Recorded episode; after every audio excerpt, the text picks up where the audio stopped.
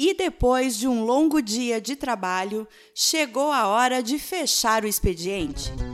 Está no ar mais um episódio do Fechando o Expediente, o podcast da Amaral, Andrade e Rodrigues Advogados. O primeiro gravado e produzido por um escritório de advocacia do norte do Rio Grande do Sul.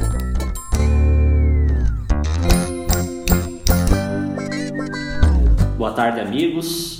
Boa noite para quem já está fechando o expediente, assim como nós aqui no escritório.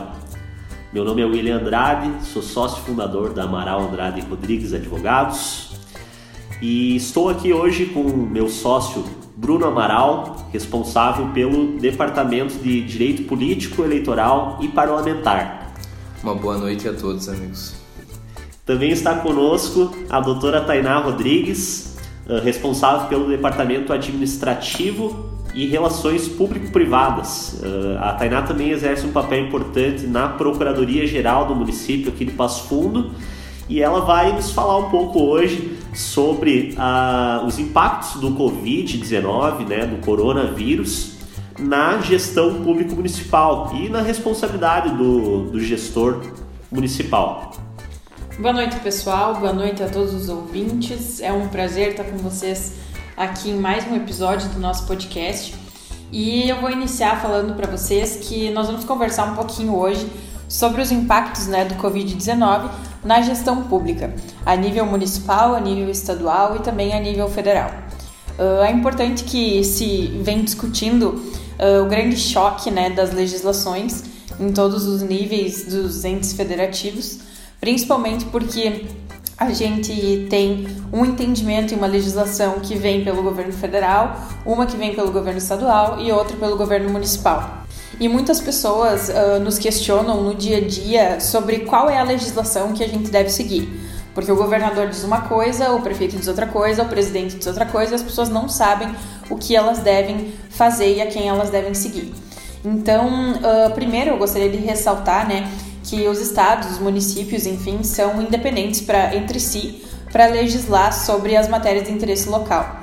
Então, a partir do momento que o nosso governador uh, libera um decreto falando determinada coisa ou dando determinadas disposições, e o prefeito de determinado município edita um outro decreto falando disposições em contrário, uh, as pessoas às vezes não sabem exatamente como seguir e o que fazer. Então, sobre isso, nós temos aqui na nossa lei orgânica do município de Passo Fundo, por exemplo, que o prefeito tem uh, a atribuição né, de legislar junto ao seu corpo de, de servidores né, sobre temas como o Covid-19. Inclusive, na lei federal uh, promulgada em março de 2020, a lei, a lei 13.979 de 2020, uh, diz que os, os governadores e os prefeitos têm essa liberdade de atribuição para uh, fixarem medidas como o isolamento, a quarentena, dentro dos seus, dos seus respectivos territórios. Tainá, se, se me permite uma,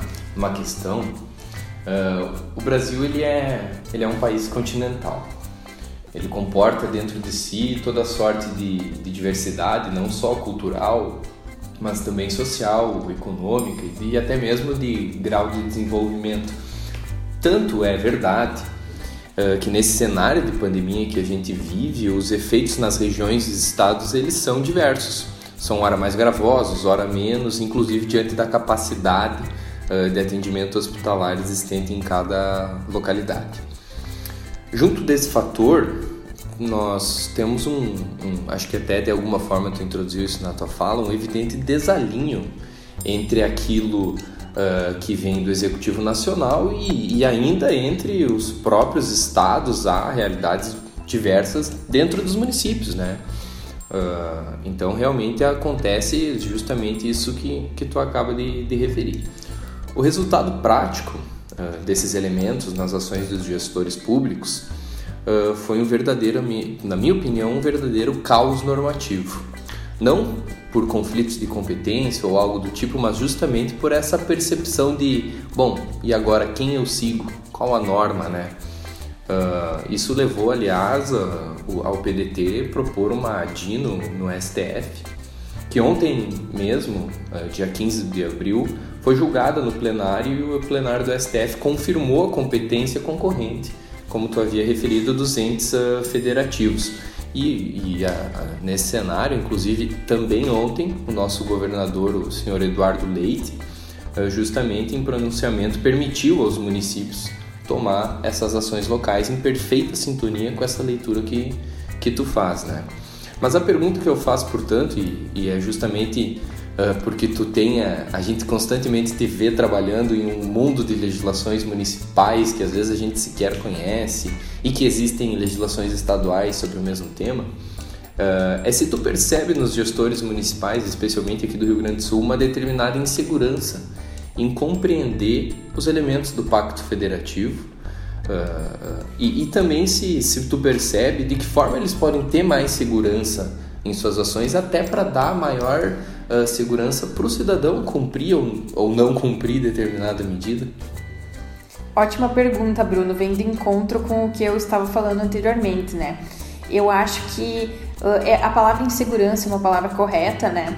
Uh, que os gestores muitas vezes eles não têm em mente de que existe uma concorrência né, de atribuições, que ninguém é superior a ninguém, mas sim que cada um deles pode legislar dentro do seu limite territorial uh, e se, se tratar de assunto de interesse local, né, conforme falam as legislações municipais, inclusive a lei orgânica aqui do nosso município.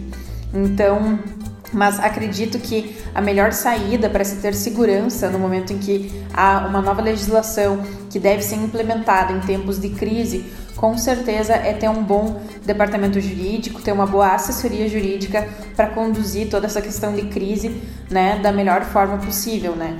Ter um gerenciamento de crises. Eu acho que isso é, é, é essencial para que um gestor consiga conduzir tempos como o que nós estamos vivendo, né? A pandemia do Covid-19. E sem, sem falar né, que toda essa questão de uma lei se sobrepor à outra, de um entendimento municipal se sobrepor ao estadual, traz muita insegurança. Traz insegurança ao gestor, traz insegurança ao cidadão e tudo acaba se confundindo. Por isso que é essencial ter um bom acompanhamento e uma assessoria, uma assessoria jurídica especializada em gestão pública. Uh, interessante, Thay. Uh, uma coisa que me veio à cabeça agora, justamente, é quanto a essas contratações, né? Tu, tu falaste da, da assessoria jurídica especializada, né? É possível contratar uh, o poder público, né, os entes federativos, contratarem assessoria jurídica especializada né, em tempos de, de calamidade ou de situações de emergência? Em relação ao, serviço de assessoria jurídica em específico, não tem essa previsão né, de contratação por parte dos gestores em períodos como esse da pandemia que estamos vivendo. Porém, existe a previsão de contratação temporária para servidores públicos, né, sem concurso público, como é de costume, para atender às necessidades temporárias excepcionais, né, me, uh, visando sempre o interesse público e o interesse da sociedade. Além disso, a gente tem a possibilidade da contratação direta, né, por, por uh, dispensa de licitação, uh, nos casos como esse em que a gente está vivendo, né.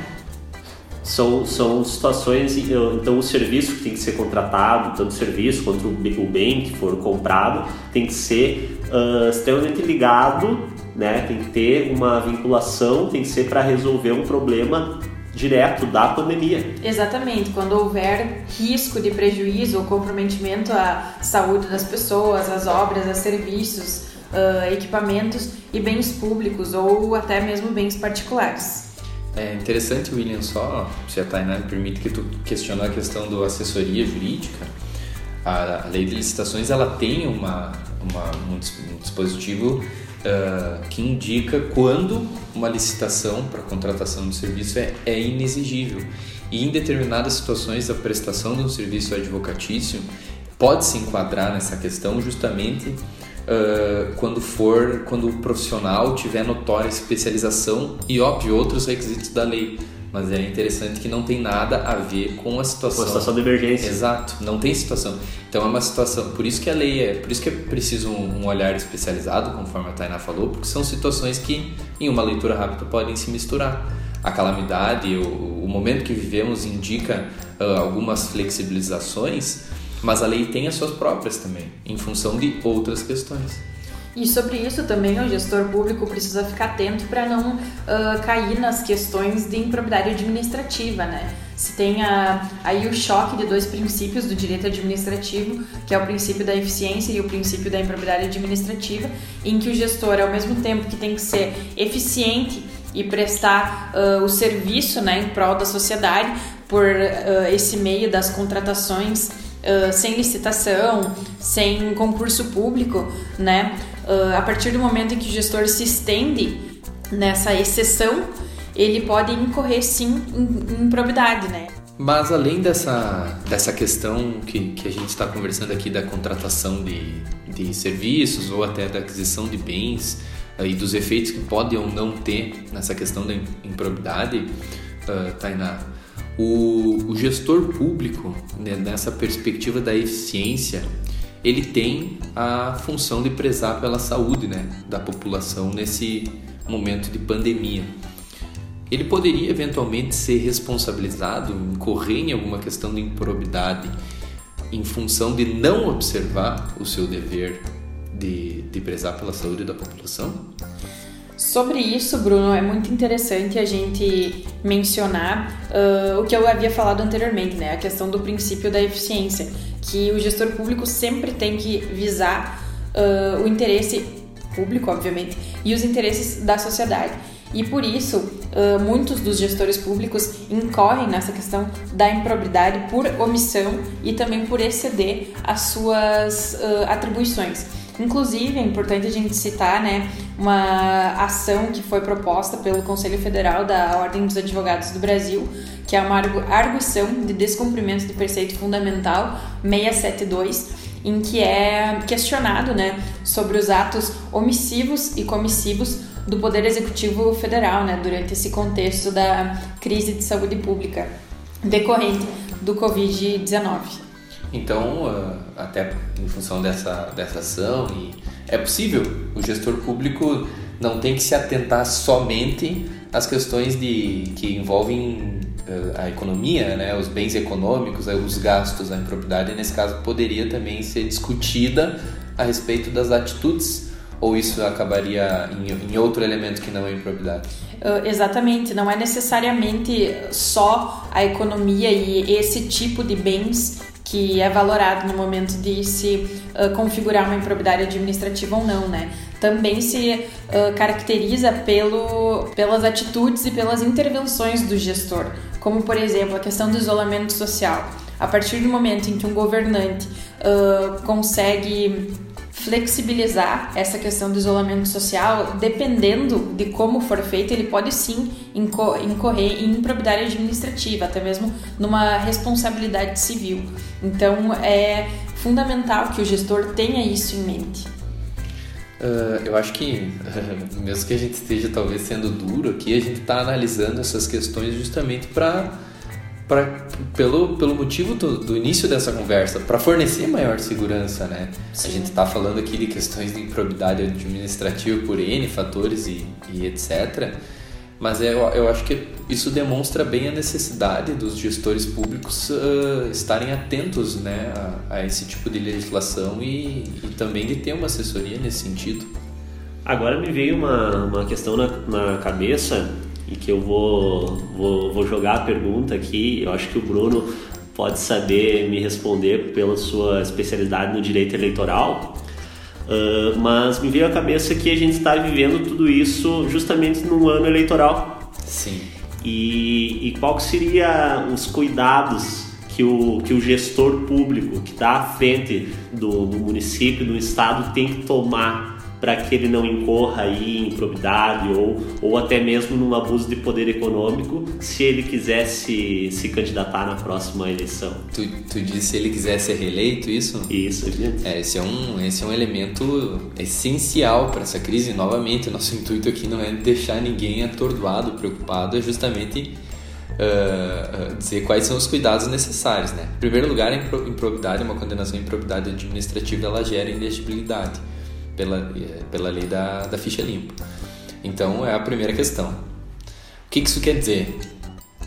O gestor público, se pretende se candidatar, ele tem que observar uh, as disposições da lei administrativa, porque uma condenação naquela seara pode causar a inelegibilidade. E aí independe do ano eleitoral, né? Se ele, se ele praticar uma ação que vai causar uma inelegibilidade, no, na Sim, próxima eleições. Óbvio que nesse caso há que se respeitar o procedimento legal, né? Para chegar em uma condenação é, por inelegibilidade não é de uma hora para outra. Então talvez seria uma candidatura subjúdice. A candidatura subjúdice é aquela em que se discute algum dos aspectos. Uh, uh, seja a elegibilidade ou a inelegibilidade, uh, durante já a candidatura. Essa candidatura subjúdice ela pode participar do pleito, mas eventualmente depois ele pode perder o cargo em função de uma, uh, de uma inelegibilidade superveniente que veio a ser reconhecida posteriormente. A questão é que a gente tem gestores públicos e uh, tanto do executivo como do legislativo que já estão em, uh, em movimentação de pré-campanha, né? Claro. Aí e aí é outro cuidado que tem que se ter, William, porque a gente, o, o gestor público, uh, o, o, o membro do parlamento, ele não pode se aproveitar da situação do coronavírus, da pandemia, para fazer uma propaganda política eleitoral. Isso depende, obviamente que aqui a gente está falando em situações hipotéticas, depende de uma série de fatores. Mas se aproveitar dessa situação, se, aproveitar eventualmente de ações que tu possa fazer em razão do seu cargo, como uma propaganda político-eleitoral, pode, pode configurar propaganda eleitoral antecipada ou até mesmo um abuso de poder político. Uh, e aqui tem que, a questão das condutas vedadas, né? O poder público, a a de, depois de um período, ele não pode uh, ele fica no ano eleitoral ele fica limitado, eh, inclusive mediante orçamento a determinadas ações.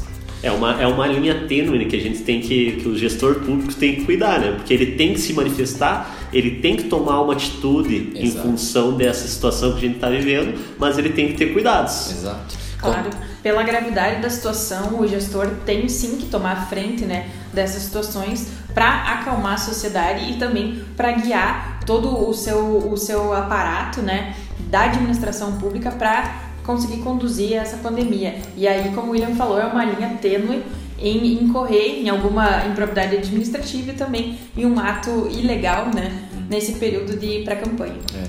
Mas o, o positivo disso tudo, William e Tainá, eu acredito que seja, claro, novamente, a gente está falando de cuidados necessários. O positivo disso tudo é que os, o, os profissionais que, que atendem a administração pública em geral são muito qualificados, seja nessas, nessa assessoria jurídica da, das questões do direito administrativo, seja uh, até mesmo em questões de, de direito político, uh, a administração pública de regra é bem assessorada. Obviamente que a depender da situação, como a gente referiu anteriormente, algum profissional que possua um conhecimento a mais poderia auxiliar a administração pública em todos esses sentidos, mas de regra eles estão preparados uh, pelas suas próprias equipes, né? Sejam eles uh, profissionais de carreira, concursados, sejam cargos de confiança. o olhar da sociedade para a administração pública está cada vez mais intenso e isso impõe que eles tenham qualidade na, na sua administração. E se não tiver, isso vai ser reconhecido pelo, pelo, pela, pela sociedade, uh, especialmente em um tempo de, de pandemia, né, de crise. A população está atenta sempre né, ao que o gestor público está fazendo e, e, principalmente nesses, nesses períodos uh, nebulosos que estamos vivendo, né? Exatamente. E fica aqui o nosso anseio de que essa situação passe logo, né? Para que a gente volte ao normal, às atividades normais, no, principalmente aqui no nosso município, mas em todo o país e em todo o mundo, né? Que sofre com essa crise. E para que os gestores públicos possam se preocupar com as coisas do cotidiano que realmente também afligem a população e não só né, nesse grau com a, com a pandemia. Tainá, por favor, as suas conclusões finais. Sim, Bruno. Eu acho que dos pontos que a gente conversou aqui, né, só para concluir, uh, um dos fundamentais é essa questão da competência, que eu acho que tanto as pessoas quanto o gestor público precisam observar e reconhecer, né? principalmente assegurar o exercício da competência concorrente dos governos estaduais e distrital, né, e suplementar dos governos municipais. Uh, ou seja, cada um deles, no exercício das suas atribuições e no âmbito dos seus respectivos territórios, tem essa competência né, para legislar e adotar as medidas de manutenção ou de restrição legalmente permitidas durante esse período da pandemia. Outro ponto importante que os gestores têm que estar atentos é essa questão das contrata contratações emergenciais que podem ser feitas sim com a dispensa de licitação para determinados serviços e também sem concurso público, sempre visando né, o interesse público e também uh, o nosso direito à saúde, né? Uh, ressaltando também né, para os gestores que tem que ter cautela. Nesse momento tem que ter cautela tanto para a questão da gestão pública quanto cautela para a sua imagem, uh, para a imagem né, do gestor em si não podendo, tendo que se preservar para não recorrer em improbidade administrativa. Então tá certo, muito, muito boa tua fala, muito interessante, Thay. Uh, obrigado por dividir teus conhecimentos aqui conosco uh, nesse episódio do podcast. Fica o meu agradecimento também a todos os, os nossos ouvintes. E para quem quiser nos seguir nas redes sociais, no Instagram aar.advogados e no Facebook e no LinkedIn Amaral Andrade Rodrigues Advogados. Esperamos vocês, no próximo, vocês nos próximos episódios, né? E uh, até logo.